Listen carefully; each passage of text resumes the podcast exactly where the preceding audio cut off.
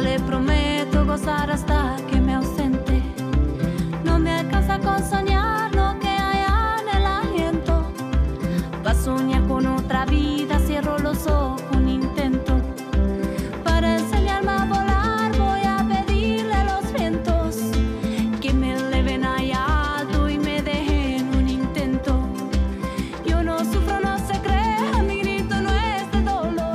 ¿Cómo les va? Muy buenas noches, bienvenidos a Cuento con Vos por aquí por Radio Nacional. Mi nombre es María Areces y hoy vamos a tener otra historia muy diferente a la que contamos habitualmente, pero van a escuchar ustedes testimonios que seguramente les van a cambiar el modo de pensar en muchas cosas. ¿eh? Eh, siempre tratamos de buscar un punto de vista diferente de los temas que tocamos y de eso se trata el programa de hoy. Antes de continuar, quiero decirles que el 6 de junio a las 19 horas, aquí en Maipú 555, en el auditorio de Radio Nacional, vamos a hacer un programa especial, eh, que es un programa abierto para todo público, gratuito, eh, no tienen que pagar absolutamente nada, sino venir y escuchar los testimonios de varios de nuestros entrevistados que van a recibir un reconocimiento. Este va a ser el primero de los programas abiertos donde vamos a reconocer a todas esas personas que hacen tanto por tantos.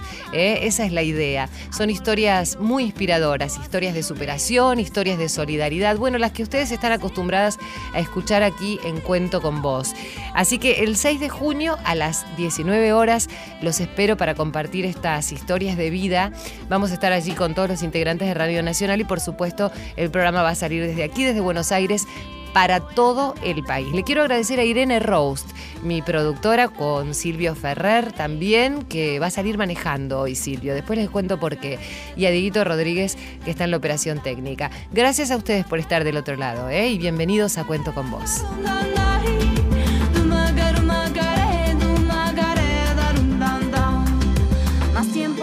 Tener para jugar con mi suerte. De haber caído en la tierra y de esquivar a la muerte. María Areces en la radio de todos. Cuento con vos. Y les decía que hoy teníamos un programa diferente porque vamos a hablar de ciencia, de humanización de la ciencia, vamos a hablar de médicos y pacientes, vamos a hablar de enfermeras, vamos a hablar de la salud, vamos a hablar de todos nosotros, porque en realidad quién no llega a un punto donde por ahí tiene alguna nana, un poco más leve, un poco más grave, tiene algún amigo, un conocido que pasa por alguna situación extrema, y ahí estamos, ¿eh? los amigos, los familiares, nosotros mismos, pasando por ahí por situaciones límites. ¿eh? Así que hoy tengo reunidos aquí a los integrantes de la Sociedad Argentina de Terapia Intensiva. Gracias Maru Lachman eh, por acercarme a esta gente maravillosa que trabaja tanto por los demás.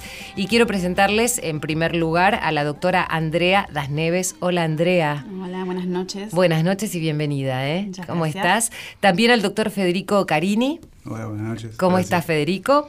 Eh, les voy a presentar también a la licenciada Ana Díaz del Hospital Italiano. Hola Ana, Hola, muy buenas noches. ¿cómo Muchas estás? gracias. Y a un paciente que nos va a contar su experiencia. Y vamos a hablar de esa palabra que significa tanto, ¿no? Paciente.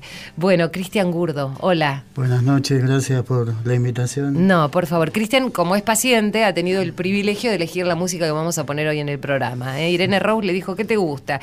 Y no sé, ¿te gusta Papo, no? Sí, y bueno, y le tiene que gustar Papo porque si Irene lo dice, es así. Bueno, bienvenidos a todos. A mí me gustaría, en principio, saber qué es la Sociedad Argentina de Terapia Intensiva. Primero, no sabía que había una Sociedad Argentina de Terapia Intensiva.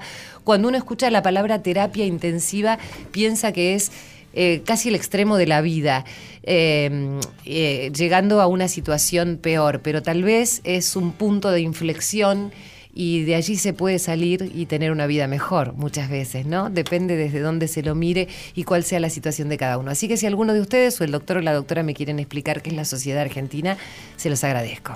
La Sociedad Argentina de Terapia Intensiva es una sociedad científico científica y académica que reúne a todos los especialistas en terapia intensiva y, y especialidades afines a terapia intensiva. No se limita solo a, a terapistas, ¿no? Hay kinesiólogos, farmacéuticos, hay bioquímicos relacionados a las unidades de terapia intensiva, eh, nutricionistas, bueno, hay, muchísimos eh, farmacéuticos. Eh, y como vos decías, ¿no? Ya no se piensa las terapias intensivas como un lugar de finalización de la vida o, esa visión tan, tan negativa. Hace años, bastante años, más de 20 años, en el que se, transita por un cambio de paradigma. Y el lugar donde ya es más probable salir con sobrevida que morir, ¿no? Porque así se las piensa a las terapias intensivas. La mayoría de los pacientes sobreviven a la terapia intensiva hoy en, el mundo. Entonces, donde ya es un lugar de un inicio de, algo que posiblemente sea diferente, ¿no? Pero es, la continuidad de la vida.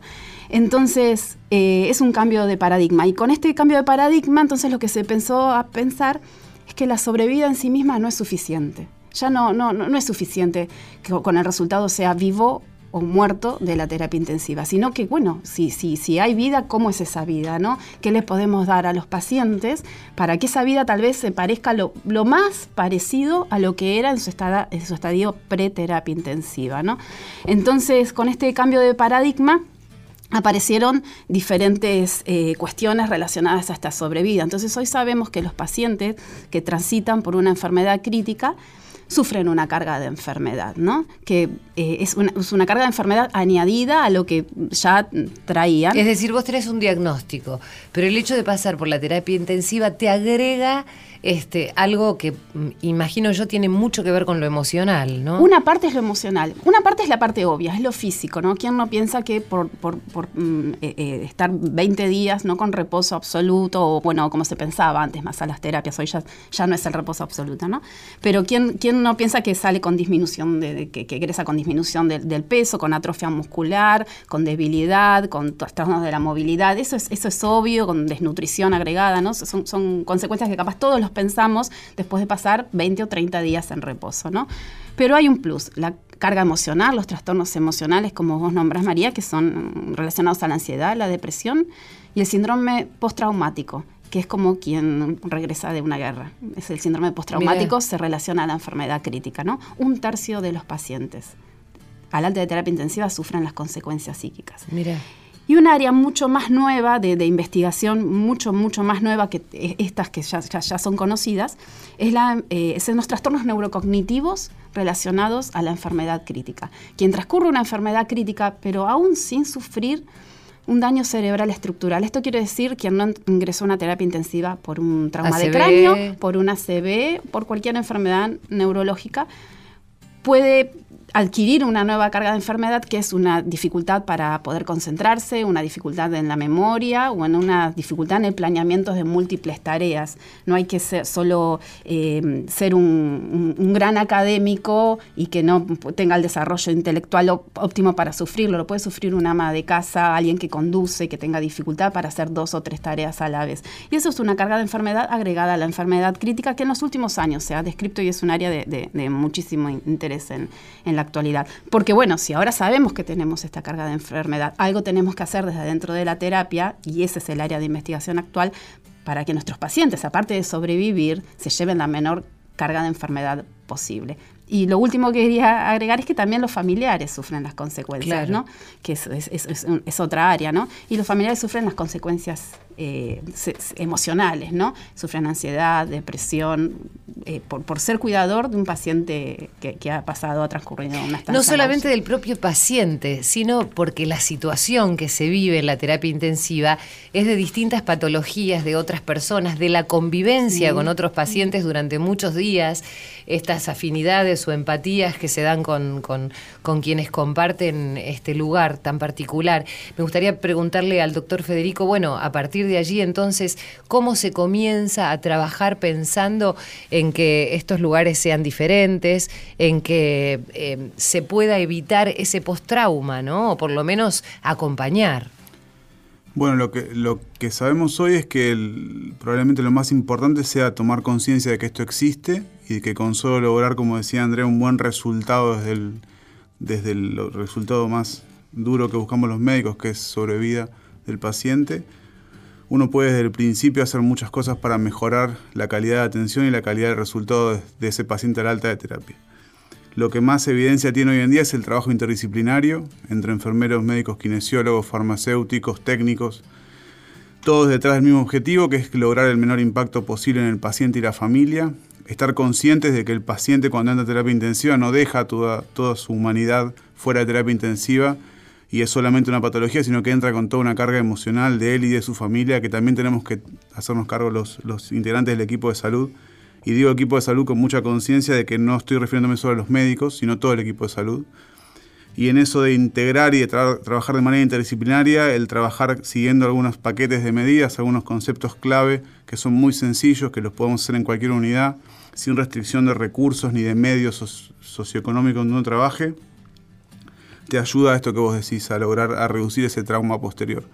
Y además que hace mucho más gratificante el trabajo para nosotros. La terapia intensiva, de ser un ambiente inhóspito, puede pasar a ser un ambiente de esperanza, un ambiente mucho más luminoso desde desde el trabajo diario, si uno incluye a la familia y entiende que el paciente y la familia es uno cuando entra a la terapia intensiva. Yo pensaba, eh, lo digo como, como amiga de pacientes, como hija de paciente, como, bueno, siempre uno ha vivido situaciones o ha conocido situaciones de personas que han transitado por la terapia intensiva y veo esos lugares donde se para una puerta del resto de un montón de gente que está pasándola muy mal, los familiares apenas pueden entrar, van entrando de a uno, tienen los horarios restringidos. ¿Sigue siendo así o se tiende a un cambio en esto?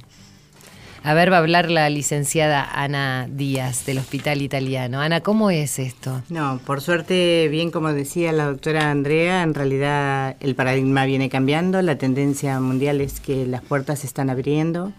Al abrir la puerta y compartir con la familia se, se logran muchas mejoras en todos los sentidos, porque si bien entrar a la terapia intensiva es un impacto muy fuerte, bien como dice también el doctor Federico, el hecho de que no es solamente el paciente el que tiene un trauma, sino también es la familia que le cambia totalmente la situación social desde el momento que ingresa a la terapia intensiva.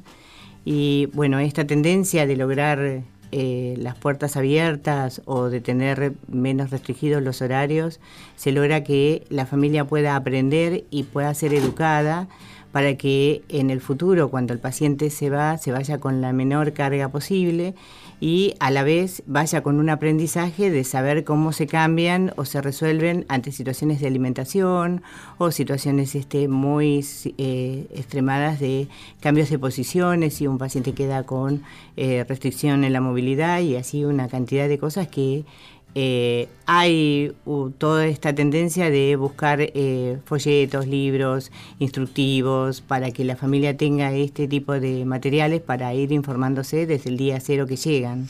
Y pensaba en la vulnerabilidad de estas personas, ¿no? Frente a qué bueno este cambio porque eh, el paciente está en un estado de tanta vulnerabilidad y de tanta soledad, ¿no?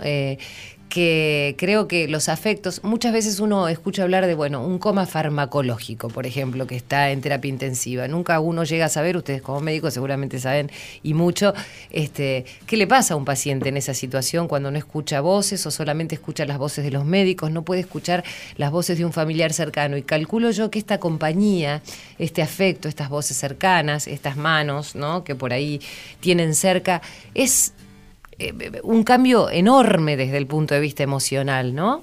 Exactamente, porque justamente la terapia intensiva no es su casa, no es su cama, y si el paciente está solo y está con fantasías de pensar qué pasa con su familia, con sus mascotas, con su, con su vida diaria, y la familia a la vez, si está del lado de afuera, piensa si tendrá frío, si estará cuidado, si no está cuidado. Es terrible, sí. Y el solo hecho de estar eh, acompañándose mutuamente logra una cantidad de mejoras en terapéuticas que nosotros tratamos de que los pacientes estén la menor cantidad de tiempo posible en sedación o la menor cantidad de tiempo este, inmóviles y esta de la compañía de la familia nos ayudamos a que a cerrarles más rápido la sedación, a que poderlos sedestarlo más rápido y entonces el paciente tiene mejor movilidad y eso logra obviamente un resultado bastante óptimo. Eso, eso es lo bueno, ¿no? Se ha descubierto entonces que todo este sistema este, diferente o, modalidad diferente ayuda a la recuperación. Incluso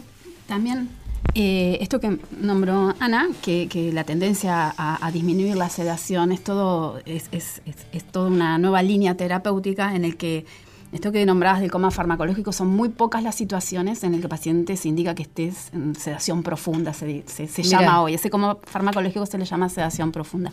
Y son muy pocas. Hay un rango de sedación en el que el paciente tiene que estar, lo aconsejable es que esté despierto y tranquilo, ¿no? Entonces, bueno, hay distintas estrategias para llegar eh, a, ese, a ese objetivo.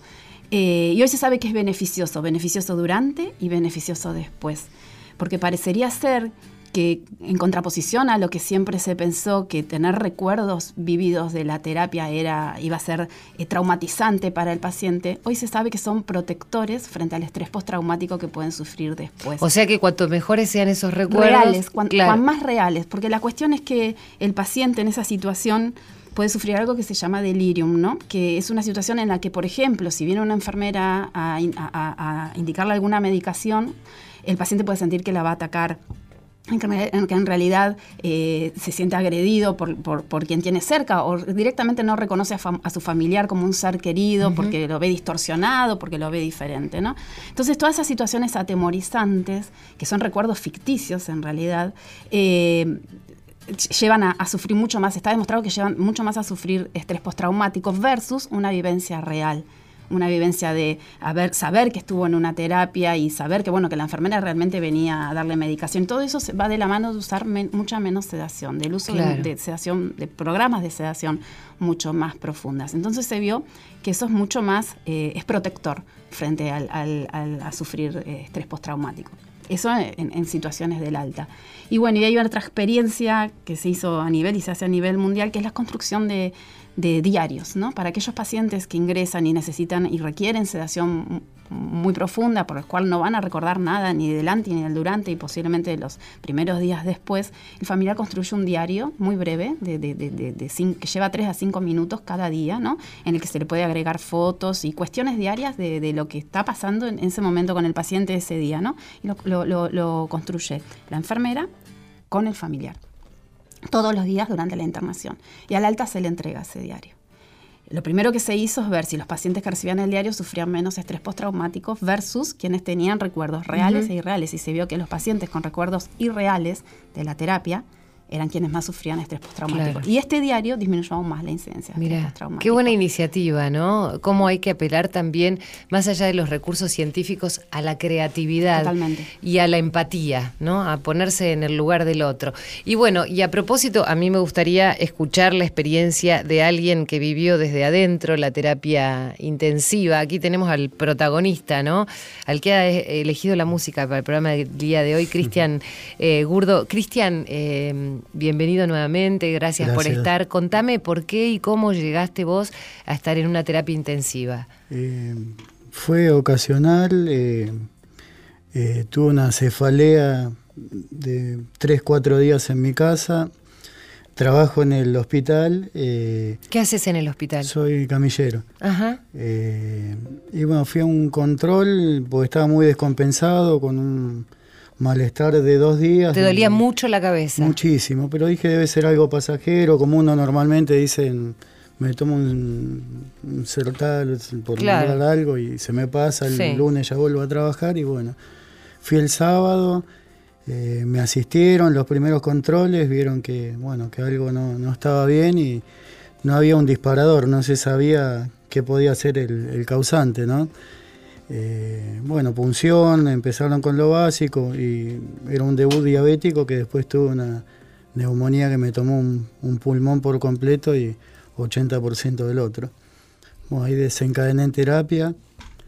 Eh, cuando me vieron los neumonólogos, eh, dentro de la terapia estuve 10 días entubado, que bueno, ahí no, no había familiares, como comentaban ustedes, hay veces que en la terapia... Claro, porque frente al entubamiento este, tienen que estar sedados, ¿no? Por esa razón. Esta cuestión que, hay casos muy estrictos de indicación de sedación profunda y otros de sedación más leve, pero no evita que, pueda estar acompañado. Claro. Pero bueno, como te contaba, eh, el acompañamiento médico, contamos una terapia de alta complejidad que tuve permanentemente contenido. Eh, de hecho, evolucioné bastante pronto y eh, si bien tuve dificultad de masa muscular y todas las, cosas que surgen de una terapia, pérdida de peso, evolucioné bastante pronto. De hecho, empecé a trabajar eh, a los tres meses, ¿no? Prácticamente. Pero también el acompañamiento familiar, los informes en una terapia a veces son una o dos veces por día y se hacían eternos, bueno, y uno de adentro pone más fuerza para salir más pronto, pero tampoco sin prisa, porque los médicos eh, permanentemente me preguntaban cómo estaba, si ya me sentía bien para, para una vida normal. De hecho, tuve control dos meses post terapia hasta que trabajaron en equipo y ¿Y qué pasaba por tu cabeza cuando estabas ahí en esa cama, sabiendo que estabas en un lugar donde tenías alguna patología que te estaba este, complicando un poco? Y era muy confuso, o sea, ansiedad por no estar ahí, eh, pero a la vez tranquilidad porque permanentemente era, yo esperaba la, la evolución en cuanto a los controles. Si bien en el hospital cuando nos vamos de alta, no te vas de alta que abre una puerta y te vas a tu casa, pues salís con una epicrisis bien identificada, eh, que te aconsejan eh, el tratamiento que tenés que hacer, los controles. Eh, bueno, te cambia la vida y vos, o sea, a mí me tocó empezar por, por el techo de lo peor, no, no fui en escala eh, descendente a llegar a eso. Y bueno, uno ve eso y... Que empezaste por la terapia vos, para ser distinto. distinto, distinto a todo. Bueno, entonces uno ¿y cómo, le da más... ¿Y cómo? Porque me imaginaba vos camillero, eh, cuando te trasladaban otros a vos. Digo, ¿cómo era eso, estar en, eh, en, el lugar del paciente, no? Bueno, eso yo lo hablaba con el doctor, con Federico, y uno si bien en los años que estoy en el hospital, vive yendo a terapia, unidad coronaria, terapia intermedia, eh, son periodos muy cortitos. Si bien uno está con el paciente, acompaña, pero del otro lado hay veces que, uno dice la pucha, ¿no? ¿Cómo, cómo, cómo es todo? Eh, la enfermera, somos un equipo de trabajo, pero estando adentro lo valora mucho más. Claro.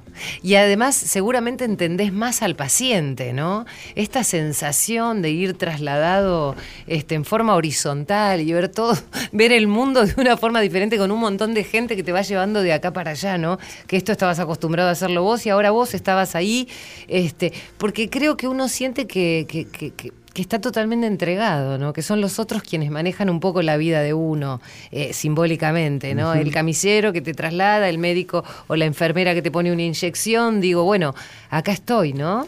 Claro, o sea, el camillero sí a veces está un poco más limitado, pues si bien convivimos con el paciente, llegamos a, una puerta, el paciente entró y nosotros llegamos hasta ahí. Pero siendo camillero uno traspasa la puerta que nunca lo hace y ahí dice, eh, todo lo que pasa en un paciente puertas para adentro y lo vive en carne propia y, bueno, pero trata de acompañar el, traslado, de que se distienda el paciente. Eh, sí, tengo muchos recuerdos de muchísimos camilleros y la verdad que todos tienen re buena onda. Todos los camilleros tienen buena onda. Bueno, los médicos, las enfermeras ni hablar también, porque la verdad es que yo siempre digo que hay que tener una vocación ¿no? y una paciencia este, no solamente para con la persona que está padeciendo una enfermedad, sino además para los familiares, porque hay muchos tipos de contenciones, desde la, médica hasta, hasta la emocional, el médico que entra y, que lo, me imagino yo que los, los pacientes los deben abordar con millones de preguntas, con mucha incertidumbre, el, el lenguaje médico que a veces no logra entenderse, ¿no? porque hay cosas que son muy complejas. Pero bueno, Cristian, vamos a escuchar Papo. ¿eh? Bárbaro. Pedido especialmente por vos, porque insististe tanto con escuchar Papo y enseguida venimos. Muy amable.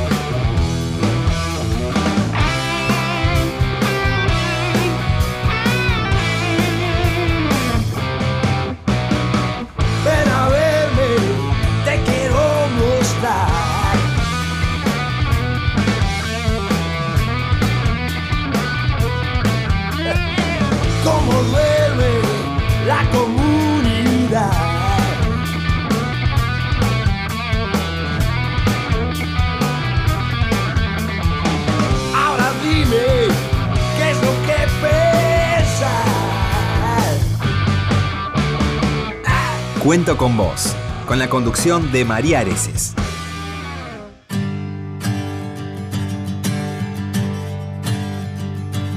Bueno, y mientras escuchábamos la canción de Papo, eh, allí este, nuestra enfermera, Ana Díaz, del Hospital Italiano, nos va a contar un poco de qué habla esta canción que le habíamos dedicado a Cristian, que pasó ahí por la terapia intensiva y nos contaba su experiencia, él es camillero. ¿De qué hospital, Cristian? Del Hospital Italiano. El otro día estuve en el Hospital Italiano acompañando al hijo de una amiga eh, y... Mm, y veía cómo la atención de los médicos estaba totalmente presente. Me llamó la atención que apareció una maestra para los chicos que por ahí tenían que permanecer mucho tiempo y después apareció un grupo de chicas de voluntarias, una señora grande y dos chicas voluntarias que venían a traerles elementos a los chicos para que se entretengan.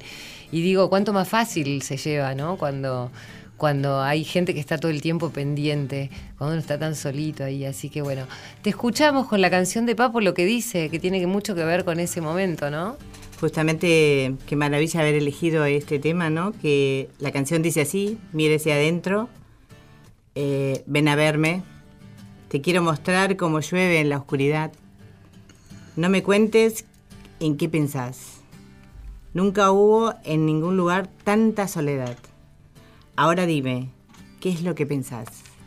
Bueno, y de eso se trata, de que los pacientes se sientan un poco menos solos, más acompañados, de humanizar un poco la medicina en esta etapa de alguna enfermedad donde muchas veces eh, los pacientes deben llegar a terapia intensiva. Para eso están los médicos aquí de la Sociedad Argentina de Terapia Intensiva, está la doctora Andrea Dasneves, el doctor Federico Carini, la licenciada Ana Díaz, que es enfermera del Hospital Italiano, y un ex paciente recuperado, Cristian Gurdo, que además es camillero.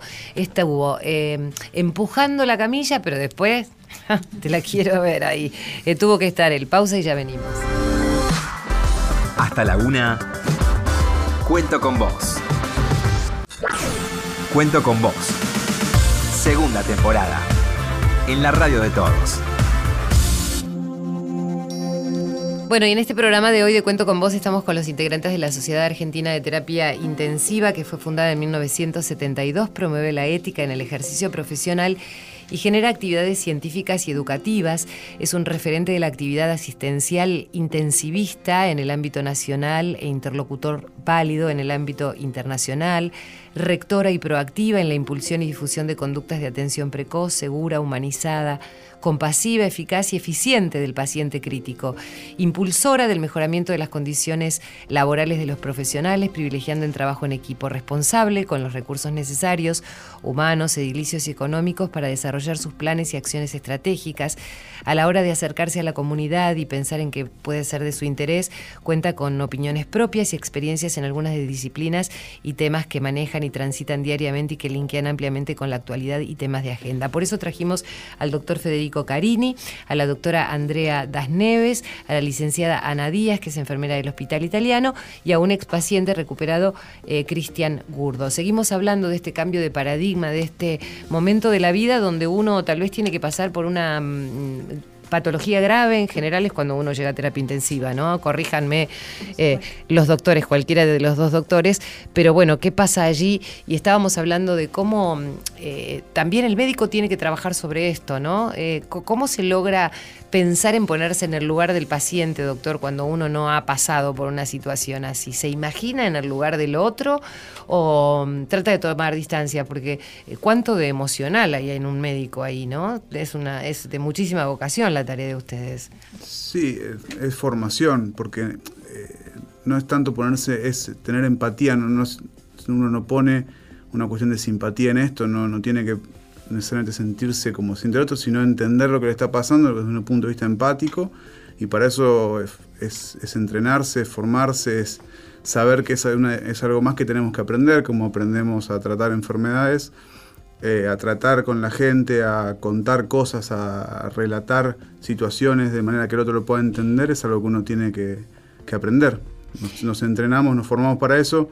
Desde la SATI creemos que eso también es uno de los, ejes desde los comités de rehabilitación y, de sedación que, manejamos con más fuerza, pero como especialistas en terapia intensiva nos toca muchas veces estar en situaciones muy límite de la vida, que son en general eh, crisis para los pacientes, para la familia, y que nosotros podamos contener esa situación de la mejor manera posible, sabiendo que va a ser una crisis, que no, no podemos evitar eso porque la realidad es esa, pero intentando sí que sea transmitido de la mejor manera posible.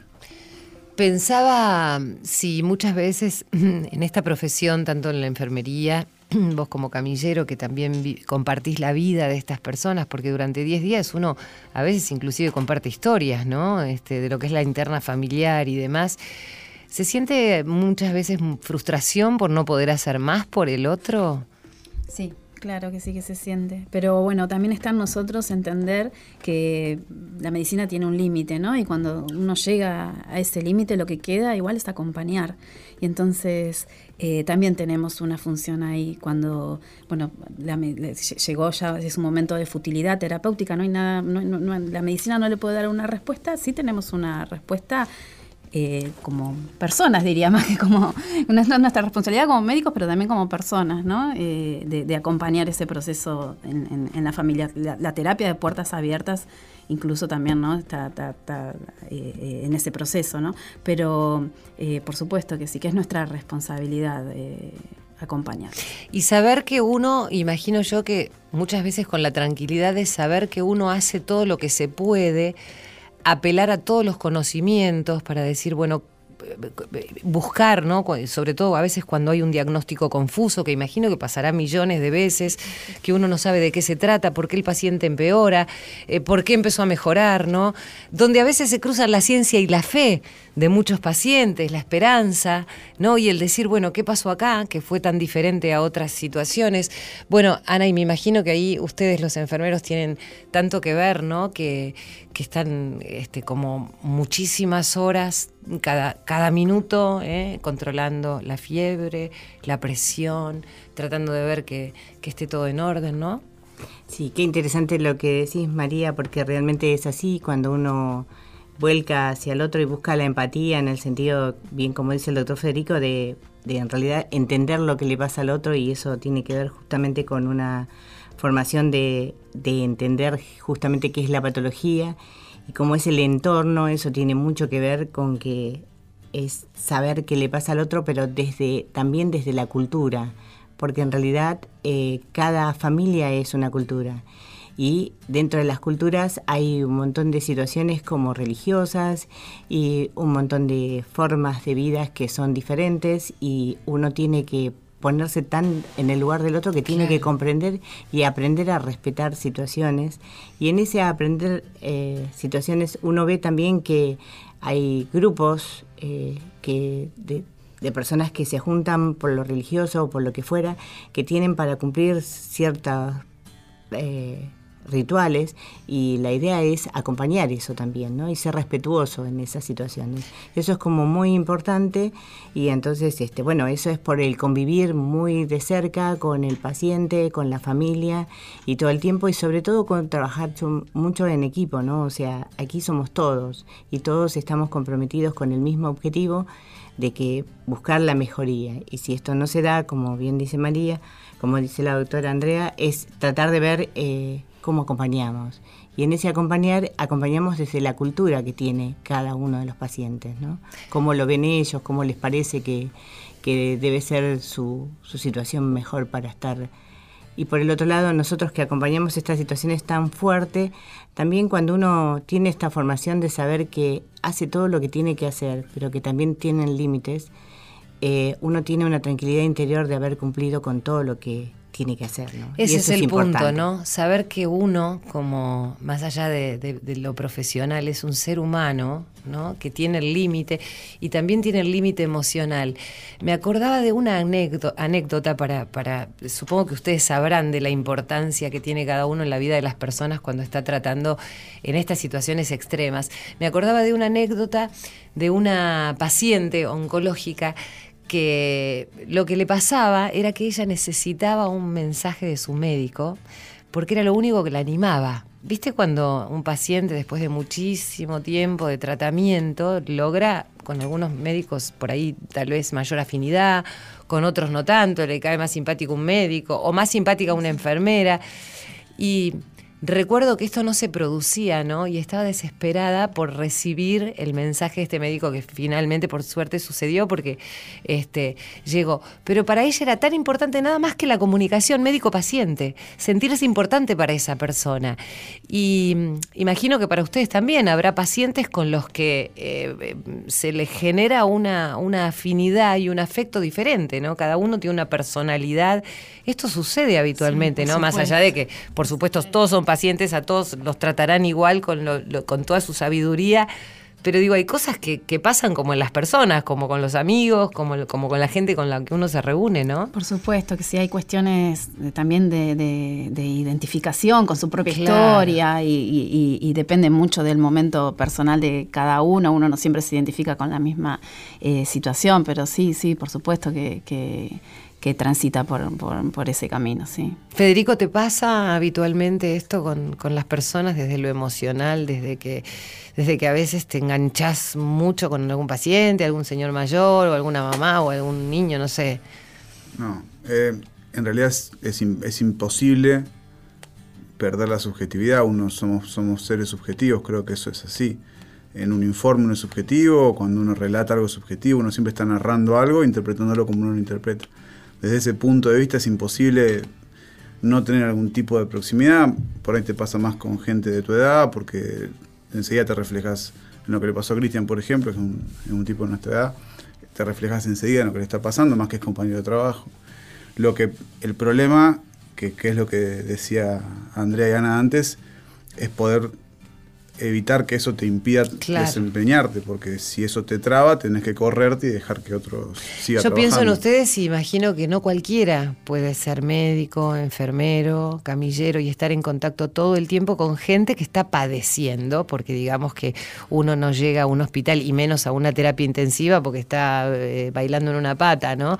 Este, entonces digo que yo creo que no cualquiera puede hacer la tarea de ustedes, por eso siempre hablo de la gran vocación, ¿no? Hay vocación y después de, algunos años ¿no? que, que, hago terapia intensiva en lo personal, me, doy cuenta que muchos somos muy parecidos. Nosotros, los ¿En qué se parecen? A ver, contame cuáles son las características así, este, los conozco no quiere decir que todas sean buenas, pero somos personas, el otro día lo veamos con Manu, somos personas que nos cuesta mucho atravesar los procesos. Nosotros necesitamos resultados rápidos. Eh, y eso lo llevamos y nos atraviesa, y nos atraviesa de tal punto que en cuestiones eh, tal vez personales también, ¿no? Nos cuesta mucho transitar los... los la espera, ¿no? La espera. Sí, necesitamos a un determinado problema una determinada eh, solución. No sé si coincidís en eso, Federico, pero somos personas de resolución rápida. Eh, de hacernos cargo y de resoluciones rápidas. Y cuando las cuestiones no son tan rápidas, las padecemos nosotros. Claro. Sí. claro, porque pensaba que de eso se trata, ¿no? Ustedes creo que en algún lugar dicen tengo que tengo que poder, ¿no? Hasta que bueno, hasta que llega ese límite donde uno dice hice todo lo que pude, pero pero qué importante lo que dice eh, eh, Andrea, ¿no? Andrea. Andrea, porque iba a decir Maru, porque Maru ya le hizo referencia a Maru. Pero digo, este, este, mm, este punto donde uno tiene una personalidad, donde tiene que tener cosas resolutivas, alguien que se tara frente a una situación este, que, que implica mucha velocidad, o como vos decís, decisión y resolución, por ahí esa personalidad no es la indicada, ¿no? Eh, uno se va dando cuenta en el transcurso de, la profesión de estas cuestiones, por ahí le pregunto a Ana que, que tal vez está como, como más cerca, ¿te vas dando cuenta? ¿Alguien se, se arrepiente, por ejemplo, de decir, bueno, la verdad que esto no es para mí porque lo padeció demasiado o porque sufre frente a estas cuestiones? Bueno, en realidad en enfermería hay cantidades de situaciones muy difícil porque justamente estamos muy cerquita todo el tiempo y hablamos mucho con toda la familia y si el paciente habla obviamente que también.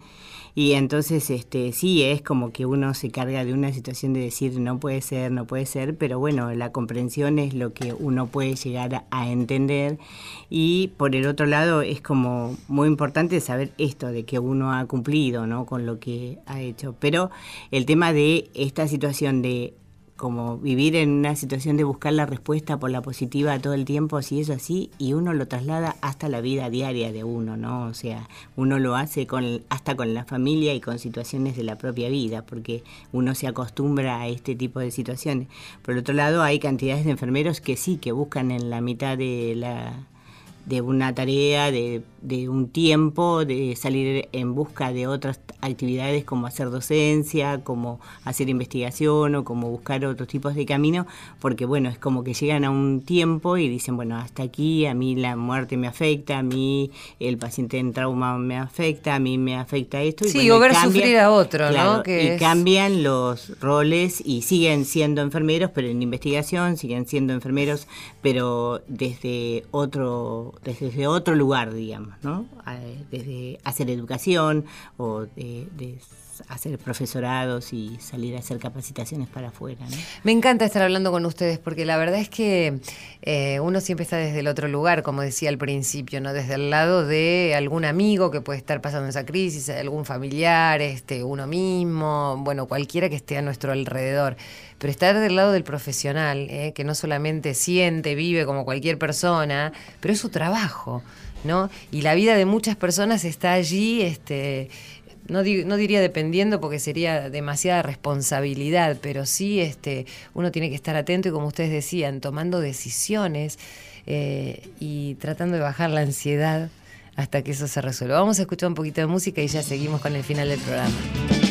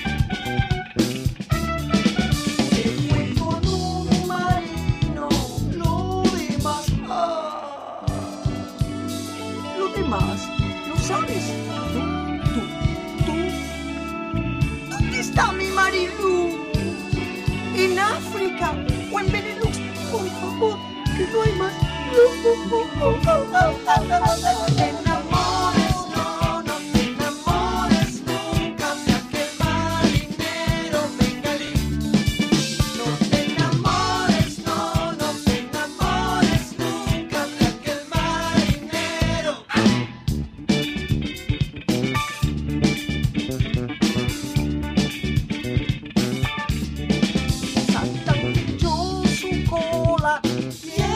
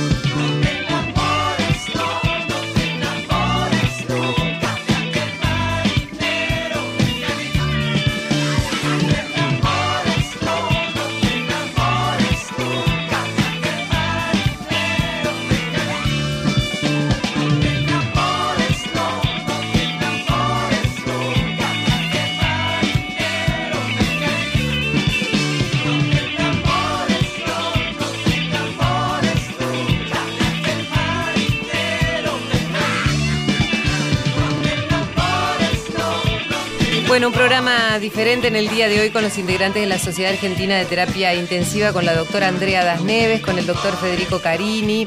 Eh, también estamos con la licenciada Ana Díaz y con un expaciente recuperado, Cristian Gurdo, hablando de la terapia intensiva y de qué pasa después de la terapia intensiva cuando uno se va a su casa. ¿no? Eh, se han hecho muchísimos estudios donde se ha descubierto que eso deja algunas secuelas, pero que se puede eh, cambiar esa situación, que puede ser mucho mejor, mucho más alentadora, no solamente para el paciente, sino para el resto de los familiares. Y bueno, eso es lo que están tratando de llevar a cabo, de que estos momentos de la vida tan extremos eh, se transiten de otra manera, mucho mejor. Por eso hablábamos con los doctores, con la enfermera y con el paciente, de que hay un cambio de paradigma, eh, que se mira más a la persona desde todo punto de vista, desde lo desde lo físico cuando sale la terapia intensiva y de que hay otras enfermedades que implican el haber transitado por ahí, por ese lugar, por la terapia intensiva, que quedan como secuelas. Y allí es donde también hay que seguir trabajando. Así que bueno, ellos lo están haciendo y para mí es súper gratificante tenerlos aquí, a estos médicos que trabajan mucho eh, para que la vida de uno sea un poco mejor a pesar de estos escollos, ¿no? Digámosle así. Eh. Bueno, doctora, eh, muchas gracias por haber venido y contame eh, eh, lo que quieras al final sobre esta sociedad que integrás y sobre todo lo que se está estudiando y lo que se viene. nosotros hace unos años, a través de la Sociedad Argentina de Terapia Intensiva, bueno, también empezamos a pensar qué, les pasa a nuestros pacientes y en Argentina, ¿no? ¿Qué les pasa a nuestros pacientes cuando se van de terapia intensiva? Y entonces decidimos hacer un, estudio en el que invitamos a las terapias intensivas de Argentina. Se unieron 26 terapias, bastante bien distribuidas a lo largo del país. Eh, fueron 16 unidades públicas eh, y 10 privadas, 10 instituciones privadas. Y bueno, lo que, lo que hicimos fue evaluar los pre ingreso a terapia intensiva con un, con un cuestionario de calidad de vida al familiar, ¿no? Que se le pregunta brevemente si puede caminar, si es autoválido, si siente ansiedad o dolor, bueno, todas estas cuestiones pre ingreso a terapia, ¿no?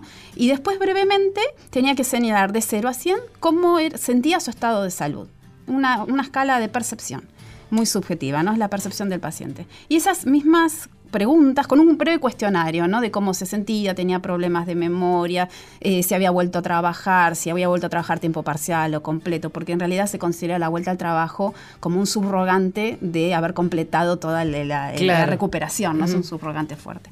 Entonces, y bueno, repetimos esas encuestas a los dos, a los seis, a los doce meses y acabamos de terminar tres años. Tenemos un seguimiento en Argentina hasta los tres años después de terapia intensiva. Primer punto que nos llamó mucho la atención es que nuestros pacientes fueron muy jóvenes, 50 años, cuando la mediana de edad en el mundo es de 60. 50 años y con comorbilidades. Estos son, quiere decir que son pacientes que ingresan a terapia con alguna otra enfermedad, por eso también tan jóvenes, ¿no? Eh, y después algunas cuestiones que se repiten, ¿no? con relación en relación a otros países, como que los pacientes tienen dificultad en movilidad, en actividades cotidianas. Eh, eh, una característica de Argentina es que tienen un nivel de ansiedad y depresión elevado pre-UCI, y eso se mantiene a lo largo de los tres años. En ese, en ese punto no encontramos mejoría, pero también está descrito, ¿no? Un paciente que ingresa con alguna cuestión emocional previa le va a costar mucho más recuperarla, ¿no? Bueno, pero en cuestiones de movilidad, de autocuidado, de, realización de actividades cotidianas van mejorando, van mejorando a lo largo de, estos tres años, ¿no? Eh, y esto, bueno, todo esto se resume en un número, ¿no? Que, porque uno puede hacer un, score brevemente en el que eh, pondera distinto o tener un problema de movilidad acá que en España, por ejemplo. Entonces es un número entre 0 y 1. Y nos da que esto va mejorando. Cuando más cerca de 1, mejor está ese paciente, ¿no? Y va mejorando fue mejorando notablemente hasta el año en Argentina. Y después decae un poquito, ¿no? Nosotros suponemos que este, que, decaiga un poquito a los tres años tiene que ver con que son pacientes que traen alguna enfermedad previa. Pero lo importante es que los pacientes, a pesar de decaer, se siguen sintiendo bien, ¿no? Bueno, qué trabajo que hacen. Gracias, Ana, ¿eh? Gracias, Ana. Bueno, si se la encuentra la licenciada Ana en, allí en, el hospital italiano, estuvo acá en la radio, así que nos ha contado su experiencia. Ana, gracias. Bueno, yo les quiero decir que, bueno, a nosotros nos sirve muchísimo pertenecer a, a la organización de la SATI, nos sirve porque existen los cursos superior porque existe trabajos de investigación y eh, esos trabajos de investigación llevan justamente a tener resultados para mejorar la calidad de atención hacia los pacientes y eso es muy beneficioso como por ejemplo no bañar los pacientes a la madrugada como antes lo hacíamos y una cantidad de cosas y paradigmas que fuimos cambiando desde la humanización desde todo punto de vista. Pero quería plantear una cosa cortita, María, si me permitís. En la Argentina hace falta mucho los enfermeros. En la Argentina existen 192.803 enfermeros en total.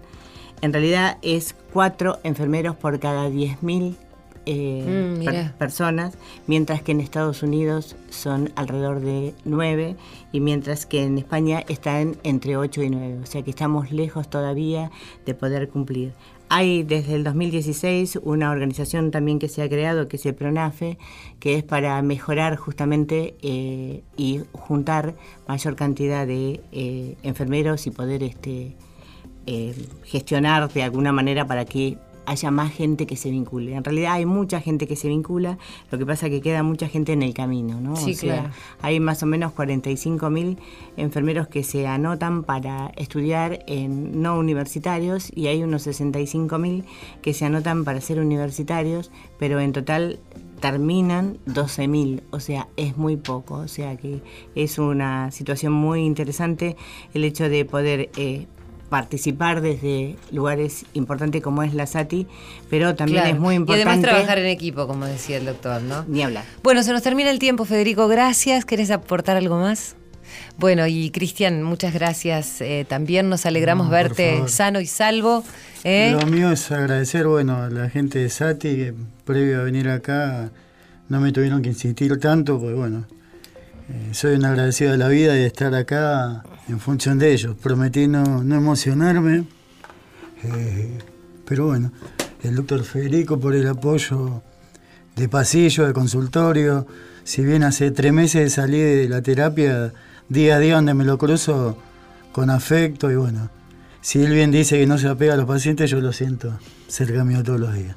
Y gracias a usted también. Se emocionó mucho, Cristian. Gracias por venir, por contarnos tu historia y pensá que con lo que vos estás contando estás ayudando a muchísima gente a saber que a veces uno en la vida llega a situaciones límites, pero cuando eso lo puede transformar en un testimonio que ayude a otros, de eso se trata, ¿no? De la resiliencia, lo hablábamos también con la doctora.